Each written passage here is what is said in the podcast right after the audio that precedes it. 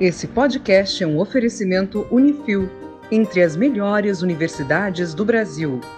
Eu sou o engenheiro Murilo Braguin e você está ouvindo o podcast do Engenharia Científica. E a criptomoeda é uma mentira que deu certo. Bom dia, boa tarde, boa noite. Eu sou o engenheiro Chá256 Negrão. Fala galera, o Alisson aqui. Meu recado para vocês é: compre Bitcoin. Olá, eu sou o físico Arquimedes Luciano e venho do futuro para falar que essa criptomoeda valorizou. Então, pessoal, esse podcast é a continuação do podcast anterior, onde a gente falou sobre a história das moedas. Esse aqui a gente vai falar o que acontece daqui para frente sobre esses novos sistemas monetários, criptomoeda, NFT, blockchain, várias coisas. Então, fique aqui com mais um podcast.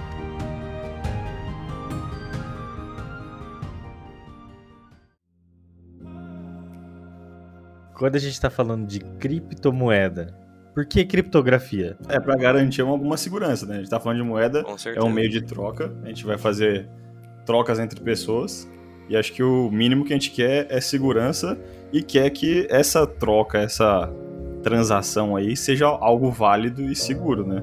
Vamos começar esse podcast aqui tentando entender o codinome que o Léo colocou aqui dele nessa gravação, que é SHA-256. É assim que se lê?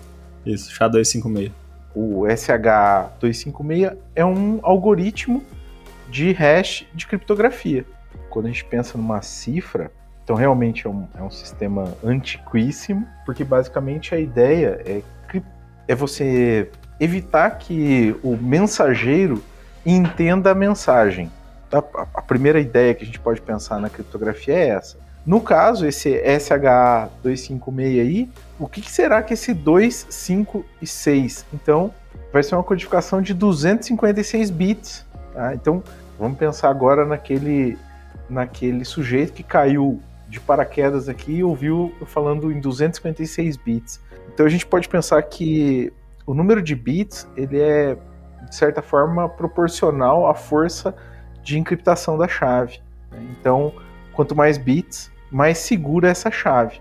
A gente poderia, por exemplo, ter uma, uma estrutura aí com um bit de proteção até mais bits. Obviamente, quanto mais bits, mais processamento também para você quebrar essa chave. E aí, ó, ó, também para ler, então você acaba tendo uma, uma necessidade de processamento maior para entender e compreender essa chave. Basicamente é isso. E que seja, vamos assim, não possa ser corrompido, né? As transações né, da, de criptomoeda, pelo menos o Bitcoin, ela é feita através de quem hoje fornece o processamento do computador, né? Então ela tem essa criptografia justamente, né? Eu acho que o Arquimedes pode até é, explicar melhor. Mas para um para a moeda chegar, né, o código lá de 256 bits, que é o Bitcoin, chegar de um ponto até outro, ele passa por toda a rede e ele tem que passar por isso de uma forma segura. Então, toda a rede ali ela valida essa transação e ela é colocada lá dentro dos, dos blocos de informações. Né? Exato. E aí a gente pode ter várias, várias ferramentas, né? É, mas assim, porque quando a gente pensa numa criptomoeda, vamos pensar numa coisa mais simples. Vamos pensar numa nota de 10 reais. Uma nota de 10 reais, é, será que ela tem algum sistema de, de proteção. Tá na sua mão ou no banco? É, eu tô com a nota na mão. Imagina que eu tô com a nota na mão. Tem como eu fazer uma igual em casa? Sim, aí que tá. É, sobre a facilidade ou não de você conseguir replicar aquela moeda, né? Isso, exatamente. É, eles, eles põem dificuldades, né? Tipo, ah, usa um papel especial, coloca lá um, uma marca d'água específica, numeração e tal. Não que seja impossível, né? Mas eles tentam deixar o mais difícil possível, né? Perfeito. Então, é, é, esse é o ponto. A ideia é gerar uma, uma validade né, dentro daquele. Ah, então aquela nota é a de 10 reais. Ah, tem a outra que é de 50. Eu posso tentar fazer uma de 10 virar de 50, mas vai dar mais trabalho e vai custar mais caro para mim do que correr atrás de trabalhar e conseguir uma, uma nota de 50, talvez. E daí eles vão colocando coisas cada vez que dificultam mais esse processo de falsificação, né? Vão colocando tamanhos diferentes de notas diferentes, né? É, marcas d'água, aquele brilho, reflexo, conforme você olha com a luz. Né? Várias e várias coisas. Tem acho que 10 ou 12 sisteminhas impressos na nota, do qual que a gente nem repara, mas ele tá ali, né? E a, o caixa, a mulher do caixa só pega a nota de 50, dá uma olhadinha assim, né? É só o único momento que a gente detecta algum tipo de verificação da veracidade daquele dinheiro é nesse momento, né? O momento que a caixa olha para você com aquela cara de que acordou agora, ou aquele cabelo de home office, fala assim: esse cara aí não presta, não. Esse aí deve estar tá com nota falsa. Esse aí, moleque, não tem dinheiro, não. Aí ela dá, dá aquela checada pegar a sua nota de 50 e olhar contra a luz, assim. Você já aconteceu isso com você? Eu me senti meio mal nesse dia. Ah, lógico. Aquilo ali é um julgamento social, Léo. Sim, sim. Nossa, sério, eu não sou confiável pra ter uma nota de 50? Fala assim, cara, eu tô mal, preciso me vestir melhor.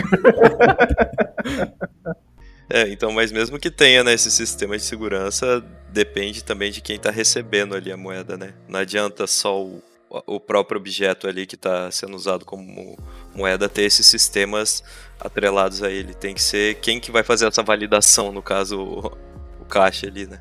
Perfeito, perfeito. Então, o caixa tem que entender da, da, das regras, né? E o, e o emissor combinou as regras com o caixa, né? E por isso que aquela nota vale. E se a gente fizer uma de 300 reais em casa, por, não, não entra na, na validação, né?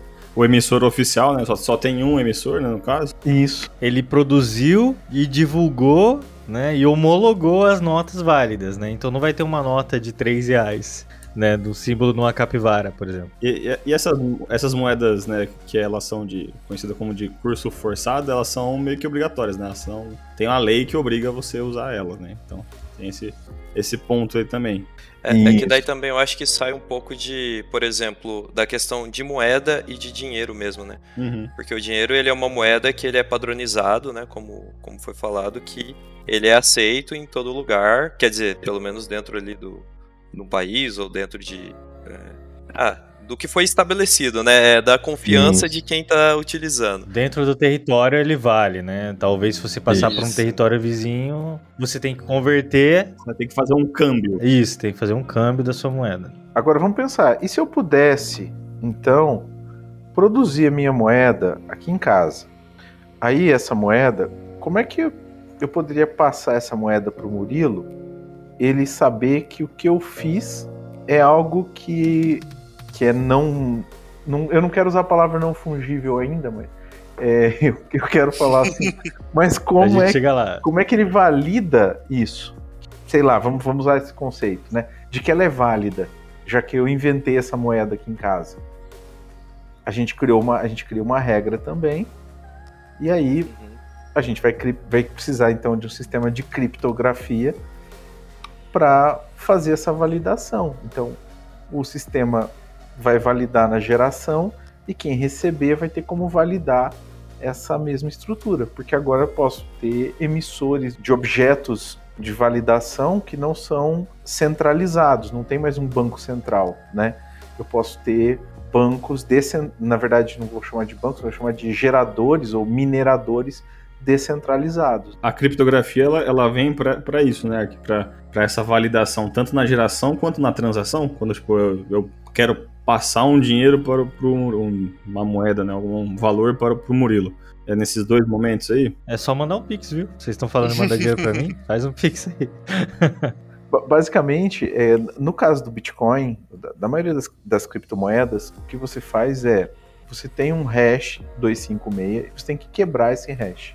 Então a, a, mineradora, a máquina que vai minerar, ela vai tentar primeiro decifrar esse hash. Que é um código, é uma senha. Que é um código. Isso, exatamente. Que é uma senha, ela vai ter que processar. Gigantesca. Isso, ela vai processar. Que precisa de um computador, né? Um, com poder de processamento suficiente para quebrar essa senha. E aí ele vai. Você vai conseguir, então. Aí você vai fazer o quê? Você vai conseguir tirar a informação dessa, desse objeto. E quando você conseguir determinar ela inteira, você vai ter uma um Bitcoin inteiro. O problema é, como demora tempo e precisa de muito poder de processamento, custa um certo valor. Então esse valor também você vai agregar na hora de você transferir essa moeda.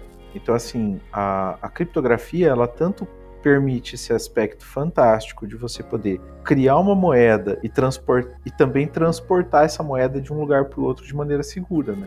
É, na verdade, esse conceito de criação é que assim, por exemplo, no caso do Bitcoin, existem lá que foi estipulado por Satoshi Nakamoto que existiriam 21 milhões de Bitcoin, né? Então já existem esses códigos e o que o pessoal tá fazendo é minerando, né, tirando esses esses hashes, como o Ark falou, e ele tá colocando isso dentro da rede e fazendo transações, né, validando esses hashes e ganhando uma recompensa em Bitcoin. Então assim, não é que por exemplo, seria criado a partir do nada. O, o projeto ele já está estipulado, ele já está lá o, de acordo com o que vai ser feito, né? Como o sistema funciona. E o pessoal só está pegando e validando isso de acordo com o que foi decidido lá no white paper lá no início, né? É uma recompensa pelo, pelo esforço matemático, computacional ali que você gasta para poder resolver ali a, a essa, essa, esse desafio aí, porque criptografia nada mais é do que um desafio matemático que a gente, ser humano, não conseguiria fazer. e aí você tem, tem que usar um poder computacional para resolver. Exato, exato. E essa questão da, da regra, eu acho que é, é muito bacana, né? Porque nota que existe, o, o, algoritmo já foi definido. Então, boa parte das moedas, a ideia é justamente você ter já uma, a gente pode dizer acordo? O que, que você acha, Alisson? Vale, vale a pena chamar acordo ou algoritmo base mesmo? Cara, eu acho que é um é o algoritmo base, né? Que todo mundo é, que né? tá linkado ali na rede vai ter que seguir isso. Porque, assim, a rede, mesmo que ela passe por atualizações, o, o essencial dela não, não, sofre ali, né? Então, se fosse um acordo, eu acredito que se a comunidade toda resolvesse mudar, poderia ser mudado. Mas como já foi estipulado isso, eu acho que pode ser um, um código. Então, então é bacana pensar, mas eu acho bacana pensar que, assim, enquanto alguém um dia olhou para o ouro e falou: Olha, isso aqui é raro, vamos atribuir um valor para ele, né? Ou para o sal, ah, vamos atribuir um valor, vamos pagar por isso aqui com umas pedras de sal. De repente, alguém falar que você vai ser recompensado por hashes criptográficos é algo fantástico. E abstrato pra caramba, né? Eu demorei acho que uns 5 anos para conseguir entender o que, que, que era isso que e ainda mais ou menos, viu? Que eu ainda tenho minhas dúvidas. E eu acho que vocês vão ter que explicar mais ainda, porque eu tô aqui meio tentando entender ainda. Ai, cara. O que eu queria perguntar para vocês é o seguinte: como é que surgiu a criptomoeda? Porque é algo tão recente, né? É, foi uma empresa que criou, um cientista maluco. É, você falou o nome aí, né, Alisson? De, de alguém, uma entidade aí, né? É um pseudônimo. É, é um pseudônimo. O Satoshi Nakamoto. Deus da criptomoeda, né? Esse cara. Isso. O, o Bitcoin foi o, foi o primeiro, a primeira a existir? Eu acredito que foi. A primeira concepção, assim, mais complexa, né? E de. Com, com, esse, com, com esse conceito, né? Segurança e tal. É, com esse conceito eu acredito que foi. Mas, é, falando do, do Satoshi lá, né? É, é, um pseudônimo, ninguém sabe quem que é esse cara. Pode ser eu. Ninguém sabe se ele existe, se é uma pessoa, se é o Léo com esse SH256. Pode ser eu e o Arquimedes. Se, pode, pode ser um grupo de pessoas, então ninguém sabe quem que quem é esse cara. Pode ser os Illuminatis. é, pode ser um dos mesmos criadores das pirâmides os egípcias. Né? Reptilianos. Né? Podem ser. Com certeza. É, e, e, sem contar as, as, infinitas, essas infinitas teorias da conspiração sobre a origem do Satoshi que são, eu acho fantástico. Pensar que foi lançado ali entre 2008 e 2009 e até hoje tá todo mundo querendo descobrir se é um, se são várias pessoas, se é um viajante do tempo, né?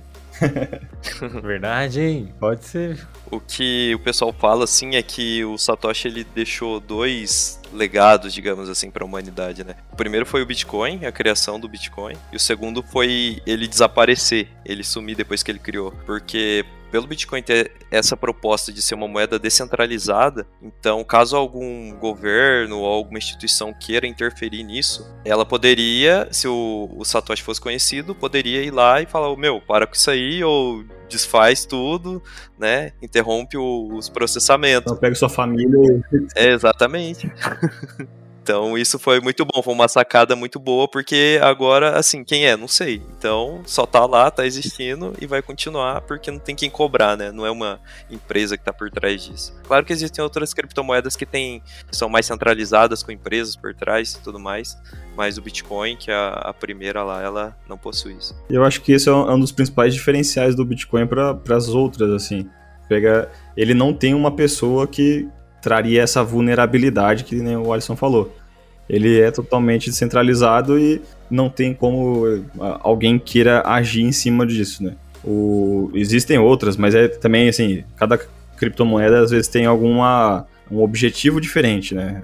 Tem que nem a Ethereum, ela visa mais questão de contratos, tem outra, outros objetivos que aí, às vezes não é tanto como transação de, de dinheiro ou guardar valor e tudo mais. O Bitcoin ele tem claramente assim que ele é para guardar valor, não, não ser influenciado pelo meio que por governos, né? Porque, como a gente voltando lá no, no que o Ark falou, a gente dificilmente vai conseguir replicar uma nota de 10 reais. Mas existe uma pessoa, ou algumas pessoas, que conseguiriam fazer isso, que são o quê? Os governantes que são os donos da impressora.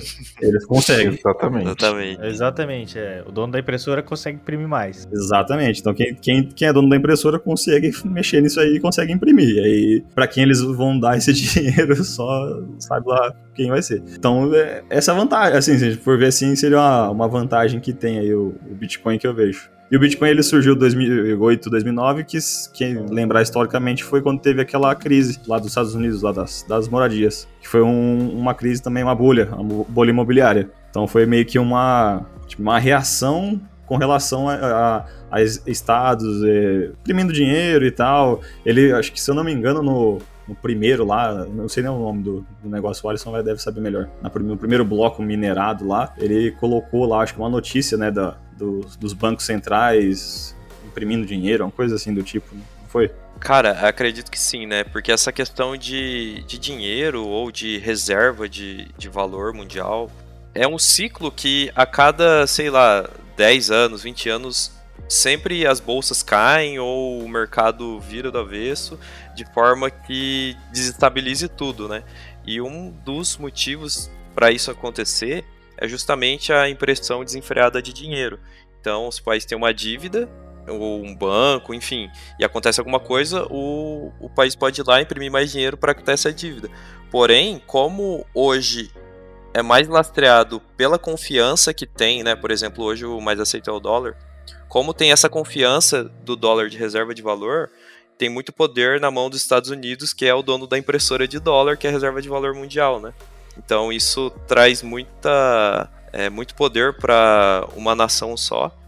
E não tem mais lastro, por exemplo, como era antigamente em ouro, né? Porque isso, querendo ou não, limita também a, o desenvolvimento da economia. Porque se, se acabar o ouro, uma hora vai acabar, então não poderia crescer mais a economia. Mas como agora é só na confiança, é, quanto mais dinheiro você imprime, a inflação sobe e o poder de compra das pessoas diminui, certo? É, lembrando que o lastro do dinheiro ele tem que ser algo escasso, né? Como ouro.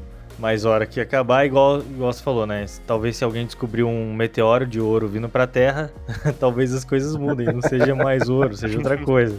Exatamente. Então, mas o que eu quero entender é por que, que criaram essa criptomoeda? É para ser uma moeda mais segura, vamos dizer, ou mais global, que não tem interferência do governo, é isso mesmo? sei lá, pessoas do mundo inteiro poder fazer negócio de uma maneira mais globalizada mesmo? É, é para facilitar, assim, se a gente for ver, né? a gente tá num, num mundo mais conectado. Até a gente falou sobre metaverso, né? Todo mundo tá todo mundo mais conectado. E, por exemplo, é, você tem amigos que moram fora do país, não tem, Murilo? Se você quiser é, mandar um dinheiro para eles, você já tentou fazer isso? É uma baita de uma burocracia, porque você vai ter que ou trocar o seu dinheiro, vai pagar imposto e vai. Você não, não, é livre para poder fazer essa, essa negociação. Dentro do seu território aqui, ok, você tem mais, mais liberdade ali. Mas quando é já entre fronteiras, você começa a ter mais dificuldade, sabe? As formas de, de envio e tal é um pouco mais complexas. E aí uma rede que nem a Bitcoin, que é totalmente descentralizada e global, facilita isso, né? Cara, é, o Bitcoin ele dá muito, muita liberdade para as pessoas, né? Que nem isso que o Léo falou. Então, se você quiser enviar é, Bitcoin para alguém em qualquer lugar do mundo, você pega. Se quiser mandar um milhão de reais em Bitcoin para alguém, você manda, paga alguns centavos lá pela transação, tá tudo certo. Vocês dois ficam sabendo, mas não vai ter que pagar taxa, né? Você não vai ter que pagar uma taxa, por exemplo, do cartão de crédito, depois uma taxa do banco, depois do outro cartão de crédito que vai receber, enfim. Isso dá muita liberdade. E também, se, se a gente pensar, por exemplo, como aconteceu na, na Rússia ou na Ucrânia recentemente, tá tendo uma crise, todo mundo resolve sacar o dinheiro que tem do banco é, de uma vez. O banco não tem dinheiro para pagar todo mundo, porque é muito baseado na confiança. Ou seja, será que o nosso dinheiro que está lá no banco é nosso mesmo? Será que, né, como aconteceu lá na década de, de 90, né, com o Collor, resolveu bloquear tudo e é isso. Pegou lá a poupança do brasileiro. O brasileiro tinha esse costume de pegar e né, ainda tem, né, de deixar tudo na poupança. Então, será que com o sistema atual a gente tem essa segurança? Eu acredito que não, né? Tanto nessa segurança de chegar uma instituição e pegar o dinheiro, quanto de bloquear e não deixar você fazer o que você quiser com ele. É, então, a grande vantagem da criptomoeda essa transição hoje ser quase gratuita, porque ela não está dentro de um banco, não está sendo é, rastreada ou segurada por algum órgão, é isso? Por isso que dá essa liberdade para as pessoas? É exatamente isso. Principalmente por esses pontos. Hoje tem o Pix. O Pix, teoricamente, não tem limites, né? Mas já vem limitada a sua conta. Você tem que fazer um acréscimo de limite para você conseguir sacar ou transicionar. Eu sei que isso é coisa de são questões de segurança, né, para ninguém te roubar ou tal, né? Mas mesmo assim, o que eu quero dizer é que hoje em dia a gente já tem alguns recursos, né, que começam a tirar um pouco o poder daquele bancão que a gente conhece, tradicional, que de gerente, de administração de conta, de taxa de administração. Esses dias eu descobri que eu tinha uma taxa de cartão e aí eu fui é olhar dentro do aplicativo onde estava essa taxa para eu poder cancelar. Cara, eu tive que fundo no aplicativo. Era, cara, várias e várias camadinhas assim, para chegar no final lá tá escrito assim, cancele aqui a sua taxa, sabe? Nossa, cara. E mesmo assim, cara, mesmo pagando essas taxas, pode ser que chegue alguém, clona o seu cartão e pega seu dinheiro, te dá dor de cabeça, aí tem que. Cara, é bem, bem complicado isso. Só apoiando esse aspecto, a grande, acho que a grande vantagem das criptomoedas, é o processo descentralizado, onde você acaba tendo a liberdade de fazer a transferência direta, né, nesse conceito peer-to-peer, -peer, né, de pessoa para pessoa. Porque quando você tem que passar por uma instituição financeira, né, realmente é um, é um trabalho terrível. Você, dependendo do país, você só consegue fazer transferência por SWIFT. Tem países que a gente já consegue fazer por outros processos um pouco mais ágeis, mas ainda assim sempre é esse transtorno de cotação, de autorização, de um imposto, uma taxa, mais uma cobrança, mais alguma outra coisa e esse controle. Eu vejo que uma grande vantagem das criptomoedas é você realmente ser livre, porque o dinheiro está na sua carteira. Ah, mas é uma carteira virtual. Ok ele vai virar dinheiro só quando eu conseguir transacionar ele para virar um, um, token real ali, né? Converter ele em dólares, por exemplo, ou em reais. Mas, em tese, eu não posso ser. O dinheiro ele não existe para registradores oficiais até que eu queira que ele exista. Também tem esse detalhe, né? Eu posso. Hoje a gente tem várias agências de Bitcoin, então eu posso fazer passar por essa agência para o dinheiro entrar na minha conta. Mas se eu quiser ter uma conta, uma carteira de Bitcoin isolada que eu não que eu não oficialize ela para o governo, eu posso ter por enquanto, né? E posso usar ela para, sei lá, para tirar férias nas Maldivas e usar o dinheiro direto lá nas Maldivas. Não que a gente faça isso, ouviu o governo? Aliás, tem outras maneiras mais simples, né? Porque assim, para você abrir uma conta no banco, é, vários bancos americanos, você não precisa nem estar lá. Tá? Você abre daqui do Brasil, com toda a tranquilidade daqui, você abre sua conta e faz a, o depósito depois, tranquilo também. E, e, a, e, com isso você economiza algumas taxas nacionais, tá? Tem, vale essa dica aí também, viu? Sim, exatamente. E Ark, você tocou num ponto aí que eu queria até chamar atenção aqui pra gente falar sobre isso. Me parece, olhando assim como leigo, que é como se a criptomoeda fosse uma grande invenção, sabe? De um número. Eu tenho um milhão de moedas virtuais. Só que se esse um milhão de moedas virtuais não valer nada no mundo real, é como se você tivesse zero, não é? Ele só passa a valer no mundo real quando você tem lá do outro lado alguém que também aceita essa moeda. Aí fala assim: não, eu aceito essa moeda virtual sua. Inventa aí uma moeda, sei lá, o EC-Coin aqui do Engenharia Científica. A gente começa. O banco do, do Engenharia Científica tem 2 bilhões de EC-Coins né? E hoje em dia, se eu for sacar 100 mil coins, não consigo comprar um carro zero, por exemplo. Porque lá na concessionária não aceita moeda do engenharia científica. Exatamente. E como é que chegou desse ponto da invenção de alguma coisa para realmente existir esse dinheiro? Cara, confiança. Eu acho que o, o, o, grande ponto também que a gente tem que ressaltar é, é o teu dinheiro que você usa hoje, o real, ele não está muito distante disso. Porque no, no passado, eh, o dinheiro, né, moeda fiat, moeda de curso forçadas, o real em si, qualquer moeda, ela tinha um lastro em ouro, em alguma coisa. Hoje em dia, se você for ver, ela não tem lastro em nada. É só confiança que vale alguma coisa. E ainda você ainda dá a chave da, da impressora por uma pessoa lá cuidar para você. É, esse é o grande ponto, sabe? Cara, é exatamente isso. Imagina antigamente que todo mundo né, para comprar alguma coisa carregava ouro, por exemplo. Só que ficar carregando uma quantidade muito grande de ouro para um lado e para o outro é até difícil, né? Então decidiram deixar isso num banco e dar uma, um certificado ali, que, um recibo de que você tinha aquela quantidade de ouro. Aí então já trocou por um papel. Aí você chega para alguma pessoa e dá esse papel. É, tem que ter essa confiança de que seu ouro tá lá, né? É, eu acho que o Bitcoin é a mesma coisa, porque o cara lá, o Satoshi Nakamoto, criou o Bitcoin, só que ele não tinha valor ainda, né? Aí a partir do momento que lá em, sei lá, 2010, um cara chegou pro outro e quis pagar uma pizza com Bitcoin, a pizza custou 10 mil Bitcoins, eu acho.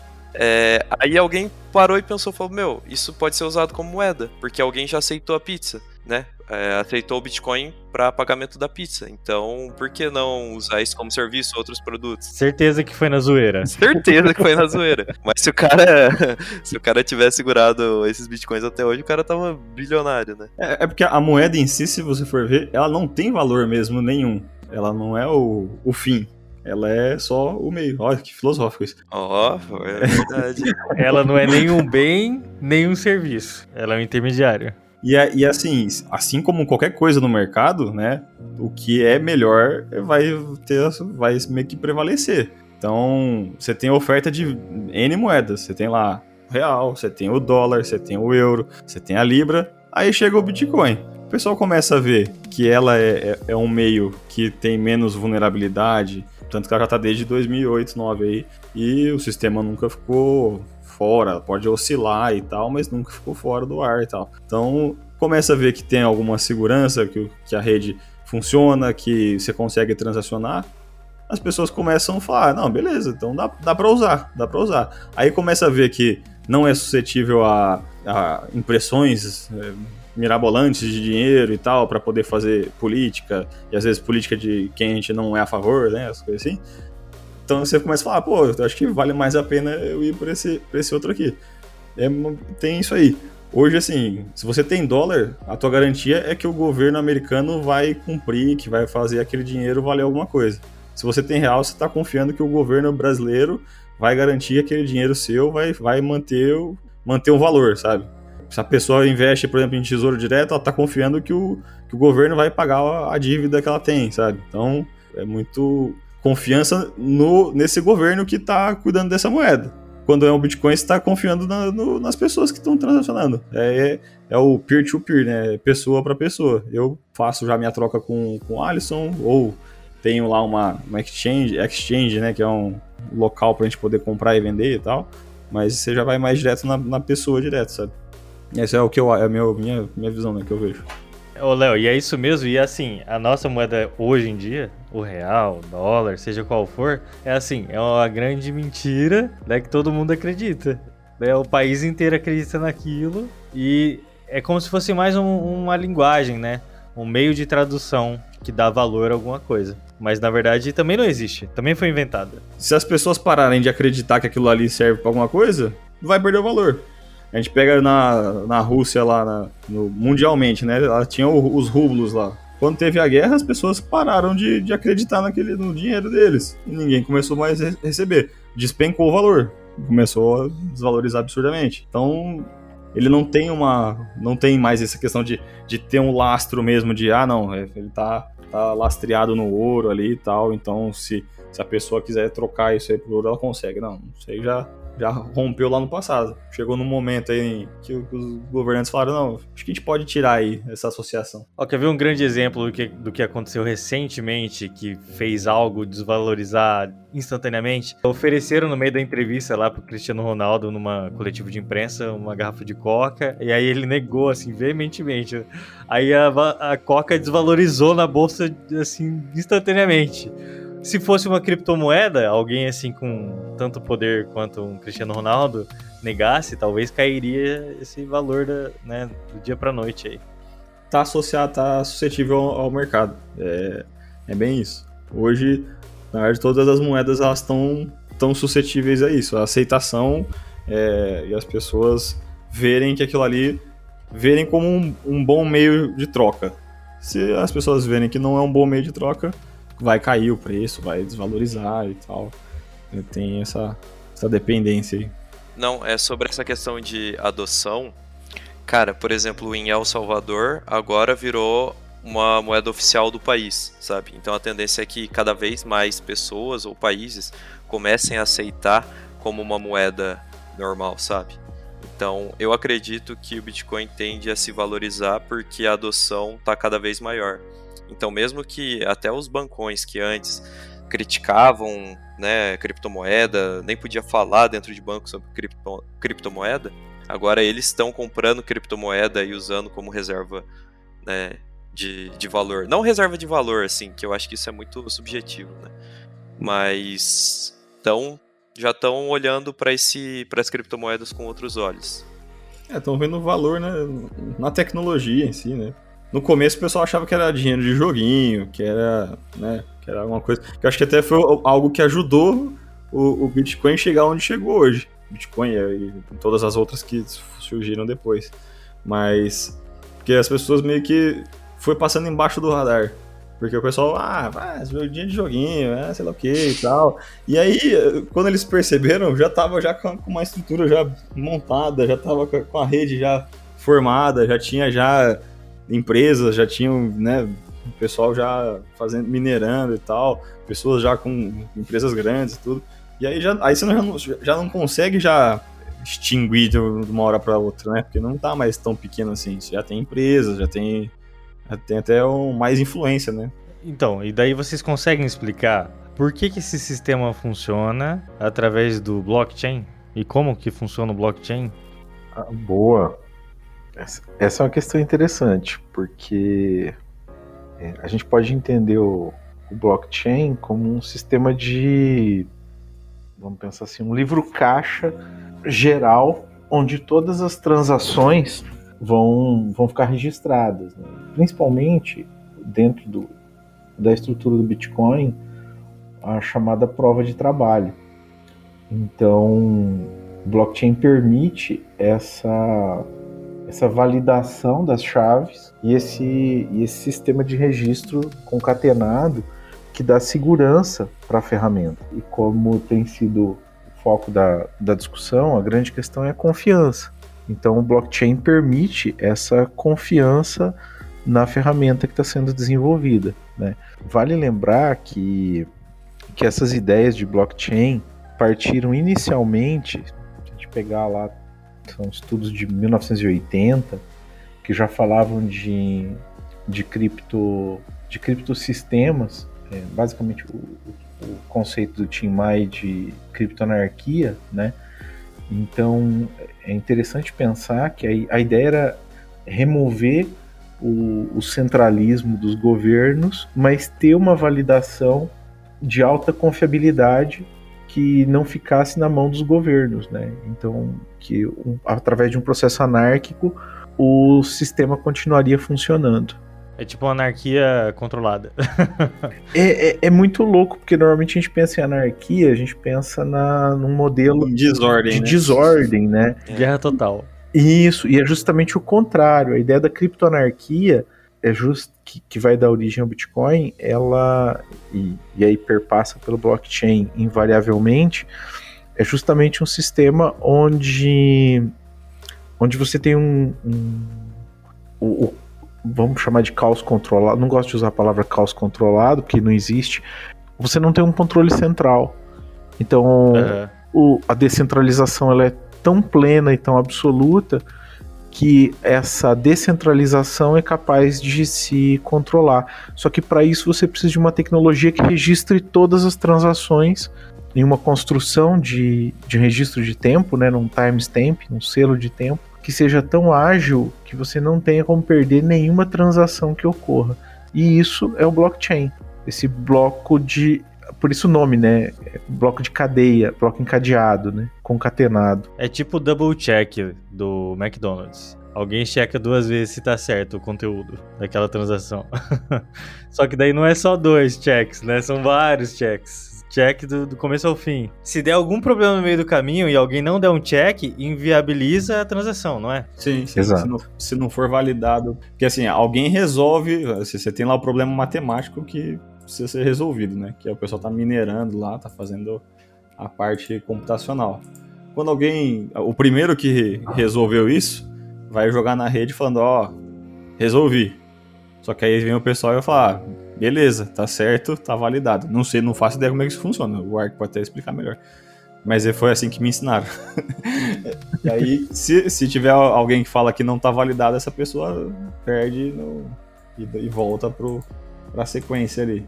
Pra explicar mais, não sei se você consegue explicar de uma forma simples, simples e, e, e didática como é que funciona a rede. Explica isso aí, Ark. É, tipo como se estivesse ensinando pra criança, seus alunos de robótica. Vamos lá. Será que o, o Alisson consegue fazer isso de uma maneira mais didática? Porque eu tô pensando aqui, não sei se eu vou ser tão didático. Eu já ia... tô tentando pensar numa maneira mais didática.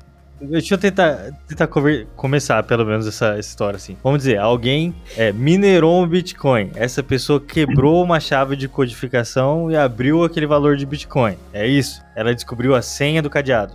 Basicamente isso. Só que imagina que você não consegue, não precisa decodificar uma Vamos imaginar que, tudo bem, vamos ser mais simplistas e vamos pensar assim, que foi que ele decodificou a chave inteira do cadeado, né? Ele pegou um Bitcoin inteiro, porque ele pode também decifrar pedaços que já são validados também.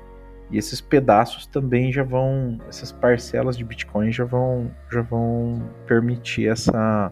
Você não precisa de um inteiro, né?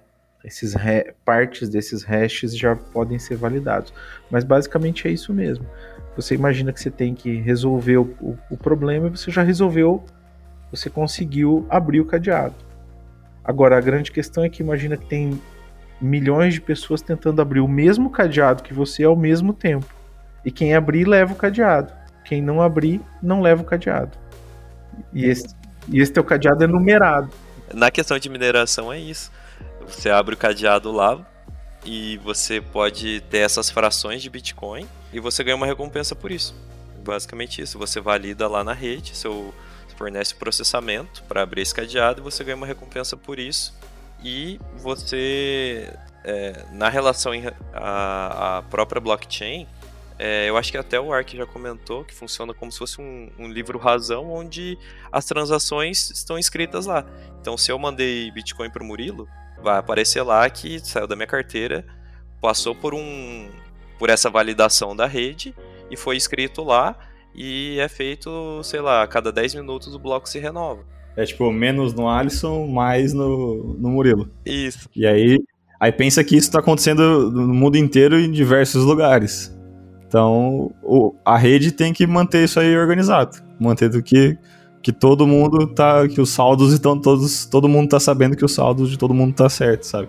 Ah, mas agora eu tô entendendo um pouco melhor, porque é como se existisse assim, um fundo e esse fundo representa 100%. Né? Vamos dizer que 1% esteja com o Alisson e comigo tem meio por cento apenas. Quando ele faz a transação da conta dele para minha e ele coloca meio por cento na minha conta, agora a minha conta tem 1% e a dele tem meio. Exatamente. E aí, e aí o Alisson não pode fazer uma transação de do que ele tinha anterior, anterior da sua, entendeu? Isso, essa, se ele fizer essa transação, ela vai ser invalidada porque já tem uma transação anterior que foi de, de 1% para, sei lá, de quantos por cento para você. Só que isso aí pensando, né, de tentando falar de um jeito simples, né? Então assim, o sistema tá ali, ali o, os computadores estão tentando sempre organizar essas transações, deixar tudo organizado e todo mundo com a informação atualizada. Então ele tá. O minerar, na verdade, é organizar toda essa rede aí manter todo mundo na mesma página, porque é tudo descentralizado. Então, tipo, você pode hoje, Murilo, pegar, baixar no seu computador, ele completo no seu, no seu computador, hoje, sabe? É, algo é, e pra gente, por exemplo, para eu enviar esse meio por cento para você, eu consigo enviar, só que eu pago alguns centavos ali para quem tá validando isso também. Exatamente. Que é a taxinha, o gas fee que eles chamam, né? A taxa da rede. Vamos dizer, você vai passar um milhão para mim, só que desse um milhão, 10 mil fica pra rede. De quem ajudou a. Sim, lá, a organizar a rede e, Isso. e validar que você fez essa transação e que não. Que ela, essa transação realmente aconteceu, você tinha saldo para isso e você não fez duas transações iguais ao mesmo tempo, tentando burlar o sistema, por exemplo. Hoje é assim, é como, como a mineração é feita, é que nem o Ark falou, que é a prova de trabalho, é o Proof of Work. Só que eles estão já atualizando, por exemplo, a rede Ethereum para ser Proof of Stake, que você vai prover liquidez para a rede é, fornecendo seus bitcoins para as pessoas usarem como transação. Assim, eu não sei explicar muito bem essa parte. Não sei se o Ark manja. É, de Ethereum eu não sou ainda muito, eu sou, sou muito antigo, então as novas as novas moedas eu ainda não não consegui, porque eu tenho eu tenho uma coisa muito com essa história da o Bitcoin me atrai num aspecto mais do que as outras por conta dessa história aí do, do Satoshi, isso aí a gente podia fazer um podcast de teorias da conspiração, mas pô, se a gente tá se todo mundo está minerando Imagina que o pessoal está minerando e tem que minerar e tem 21 milhões de bitcoins. Quantos, quantos milhões de hashes vão ser. Quantos bilhões de hashes vão ser produzidos? O que no fim está sendo decriptado? O que, que esse algoritmo significa? Será que ele significa alguma coisa? Será que a gente está tentando decodificar alguma coisa? Sei lá, o que, que é isso? Então, eu gastei mais tempo acho, estudando isso e acabei perdendo um pouco o timing de pensar é, mais nas outras moedas, né? Então, assim, um belo dia eu acordei e descobri que tinha um, uma dezena de moedas, tinha moeda que você ganhava jogando. Eu falei, meu Deus, por que, que, que, isso não aconteceu quando eu era criança, né? Gastei tanto tempo no videogame à toa. Não, mas o Bitcoin é que importa, Ark, relaxa. Mas, é, e sem contar a quantidade de casos de pessoas que eu conheço que Estou, estou, estou provocando o Alisson aqui. Estou Não, mas sem contar, eu conheço pessoas que perderam notebooks com, com carteiras com chaves de Bitcoin e... e já era, né? Já era, né? Já era. Isso aí já era. Tem um cara famoso aí que perdeu a chave, aí ele tem quatro tentativas e ele errou as três primeiras, se ele errar mais uma ele perde não sei quantos bitcoins. Esse, esse é, o, é o problema barra segurança do Bitcoin, né? Mas, como diria a tia May, grandes poderes trazem grandes responsabilidades. Você tem essa independência, essa liberdade, mas você precisa ter a responsabilidade para ter, pra ter isso, ter isso aí. e o Bitcoin, ele compra coisas reais hoje em dia? Compra. É isso, ele compra imóvel, compra pizza, compra várias coisas. Compra carro. Compra tudo hoje em dia, né? O Bitcoin realmente agora é uma moeda aceita por todo mundo pelos países? Ainda não. Ainda não. Ainda não. acho que não. Acho que ainda não, não é tão assim, não. Mas tem crescido, né? A aceitação dele, e, que nem o Alisson comentou, tem o El Salvador que transformou em uma das moedas aceitas no país, né?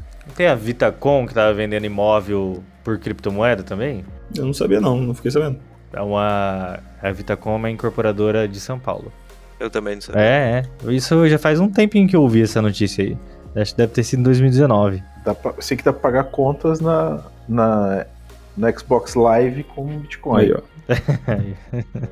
Sustentar o vício. Cara, que massa. Né? Exatamente. Não tem um negócio lá que é o paradoxo de Fermi? Que fala que toda civilização. É, ele faz um cálculo lá sobre quantas civilizações poderiam existir no nosso universo. E daí, a, nós, seres humanos aqui do planeta Terra, é uma delas, né? E aonde estão todas as outras? Porque no final da conta, dá, tipo, muitas civilizações, sei lá, 10 mil civilizações. Então ele fala que sempre existe alguma coisa que acontece necessariamente na história de todas as civilizações que faz com que elas morram no meio do caminho. Aí pode ser tipo meteoro, pode ser, por exemplo, a inteligência artificial, que daí a máquina se volta contra o homem. E daí o que dizem é que pode ser o Bitcoin, porque todos os computadores do mundo estarão minerando Bitcoin no futuro próximo e nenhum outro computador vai fazer mais nada do que a gente precisa. Aí vai ser o fim do mundo por causa disso. Ó, oh, essa é uma boa também. Não tinha parado para pensar nisso. Porque eu ainda tô com a ideia lá do, do Satoshi ter vindo do futuro. Tem um grande problema para resolver, trouxe pra gente resolver. Até que um dia a gente vai descobrir o que. Quer dizer, talvez a gente não descubra o que é. Mas a gente entrega a resposta para ele. Pode ser, ele, ele botou a gente para trabalhar para ele de uma forma e ainda eh, botou a gente para achar que a gente tá, tá sendo legal ainda. É que a gente pode até ser bem remunerado, né? Sim, isso é verdade. Quer dizer, a gente, do jeito que eu tô falando, até parece que eu minero Bitcoin, né? Sou um bom teórico da, da história, mas isso aí tentei lá no passado. Mas esses tempos atrás eu vi, eu vi uma notícia de um carinha que comprou um. Era uma maquininha, acho que era máquina para poder minerar, mas era simplesinha, coisa. capacidade pequena, assim, de, de mineração. E ele foi lá e ele conseguiu acertar um bloco lá e ficou milionário. Não sei, não sei, não sei se vocês, vocês viram isso. Era, era, era uma maquininha assim pequena, capacidade computacional pequena. Mas ele é meio que foi loteria, sabe? Ele botou lá pra, botou rodando para poder minerar o, os blocos lá. Ele conseguiu terminar antes, foi lá e ganhou. Ficou milionário. Caraca, isso aí que eu fico de cara, não acredito. Mano. Possibilidades, né? É que hoje tem, tem locais, é, é, não é nem mais computador, né? Tem equipamentos próprios para mineração, né? Cara, mas é, se for pensar, por exemplo, tem farms, né? Tem galpões de, de computadores fazendo essas, é, essa mineração para ganhar recompensa em Bitcoin. No começo, o Satoshi lá ele estipulou que a cada quatro anos a quantidade de bitcoins a serem minerados é, iria diminuindo. Então, nos primeiros quatro anos lá, eu acho que era 50 bitcoins por bloco Aí depois nos próximos foi para 25, 12,5 e agora a gente está ali perto dos 6 bitcoins por bloco, né? E isso aí ele vai ser feito até 2140. Então, o que, que acontece, né? Por que, que o Bitcoin tende a se valorizar? Porque a adoção continua crescendo, mais países, mais pessoas estão aderindo ao Bitcoin usando como, como moeda e ele está ficando cada vez mais escasso, né? Então tá cada vez mais difícil você conseguir pegar Bitcoin, né, conseguir minerar e ter essa recompensa. Então a tendência é que ele se valorize cada vez mais. Né? Você pode pegar, por exemplo, uma pessoa que ganhava, sei lá, dois mil reais 10 anos atrás e essa mesma pessoa ganha dois mil reais hoje. O poder de compra dela é, caiu. Porém, quem tinha Bitcoin, né, dois mil reais em Bitcoin uh, lá atrás, agora já tem um poder de compra muito maior. Então essa é uma comparação aí também, mesmo com toda a volatilidade de criptomoeda. Né? E depois que acabar, olha, qual que é a recompensa? Não, depois que acabar, aí vai ficar só para para quem já conseguiu minerar, vai ficar os, os tipos de transações e acredito que a talvez a taxa, né? A taxa de. A taxa. É, e daí todas essas pessoas estarão em Elysium, orbitando a Terra. É isso que vai acontecer.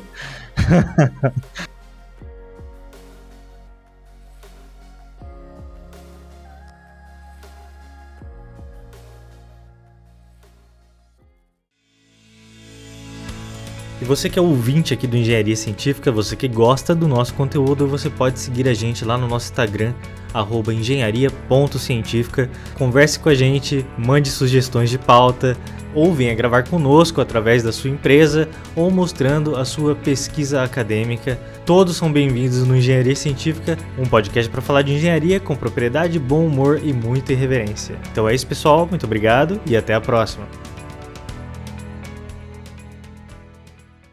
It ends here.